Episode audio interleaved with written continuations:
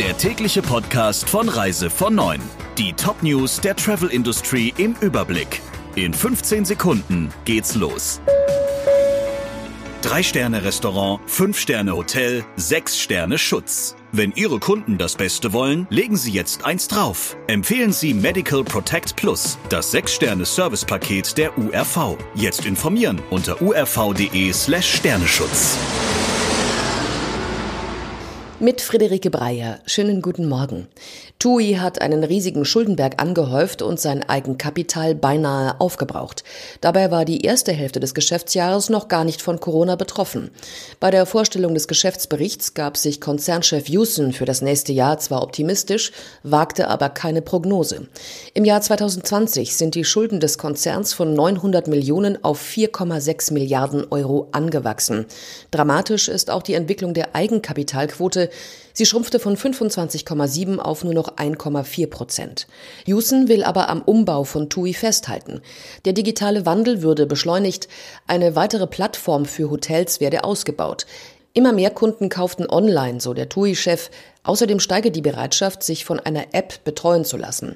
Eine konkrete Prognose will er für das kommende Jahr nicht abgeben. Allerdings geht Houston nach derzeitigem Stand davon aus, dass sich das Geschäft 2021 normalisiert. Der Börsengang von Airbnb zahlt sich aus. Die Aktien sind beim Start auf dem Börsenparkett in den USA für mehr Geld weggegangen, als das Portal für Privatunterkünfte erwartet hatte. Ein Papier kostete bei der Ausgabe umgerechnet 56 Euro. Daraus errechnet sich für Airbnb ein Börsenwert von 39 Milliarden Euro. 2007 war das Portal gegründet worden und jetzt, mitten in der Corona-Krise, wagte Airbnb den Börsengang.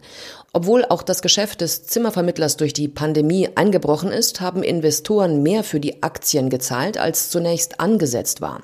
Airbnb kassierte an der New Yorker Technologiebörse Nasdaq für die erste Tranche 2,9 Milliarden Euro. Die Weltgesundheitsorganisation hält nichts von Immunitätspässen, wenn man eine Corona-Infektion überstanden hat. Stattdessen arbeitet die WHO an einem digitalen Impfpass, der insbesondere für Reisende wichtig werden dürfte. Erste Tests mit der sogenannten Yellow Smart Card laufen bereits in Estland, wie Travel News berichtet. Dabei geht es zunächst darum, die Standardisierung eines international anerkannten Impfpasses voranzutreiben, zu testen, wie das digital umgesetzt werden kann und wie der internationale Datenaustausch Austausch der Gesundheitsinformationen aussehen könnte. Der Impfausweis soll auf dem Smartphone verfügbar sein. Die WHO ist der Überzeugung, dass Tests kein Mittel gegen die grenzüberschreitende Ausbreitung des Virus sind. Wer derzeit nach Italien einreisen will, der muss entweder einen negativen PCR-Test vorweisen oder sich in die Selbstisolation begeben. Damit ist bald Schluss, denn Italien verschärft die Regeln.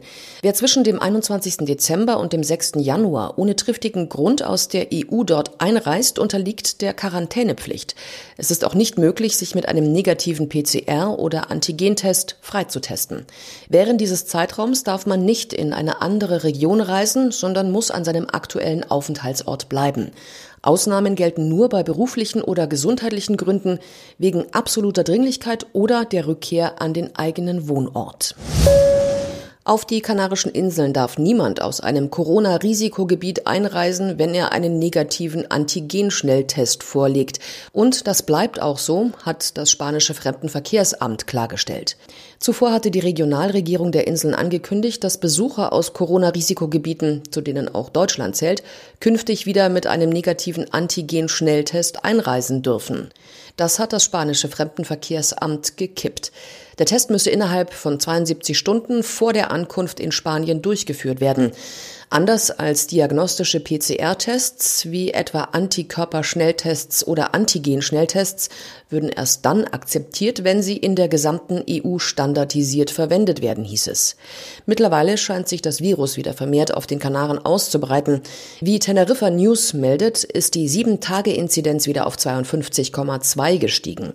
Ab einem Wert von 50 spricht Deutschland in der Regel eine Reisewarnung aus. Der Reise von Neuen Podcast in Kooperation mit Radio Tourism. Mehr News aus der Travel Industry finden Sie auf reisevon und in unserem täglichen kostenlosen Newsletter.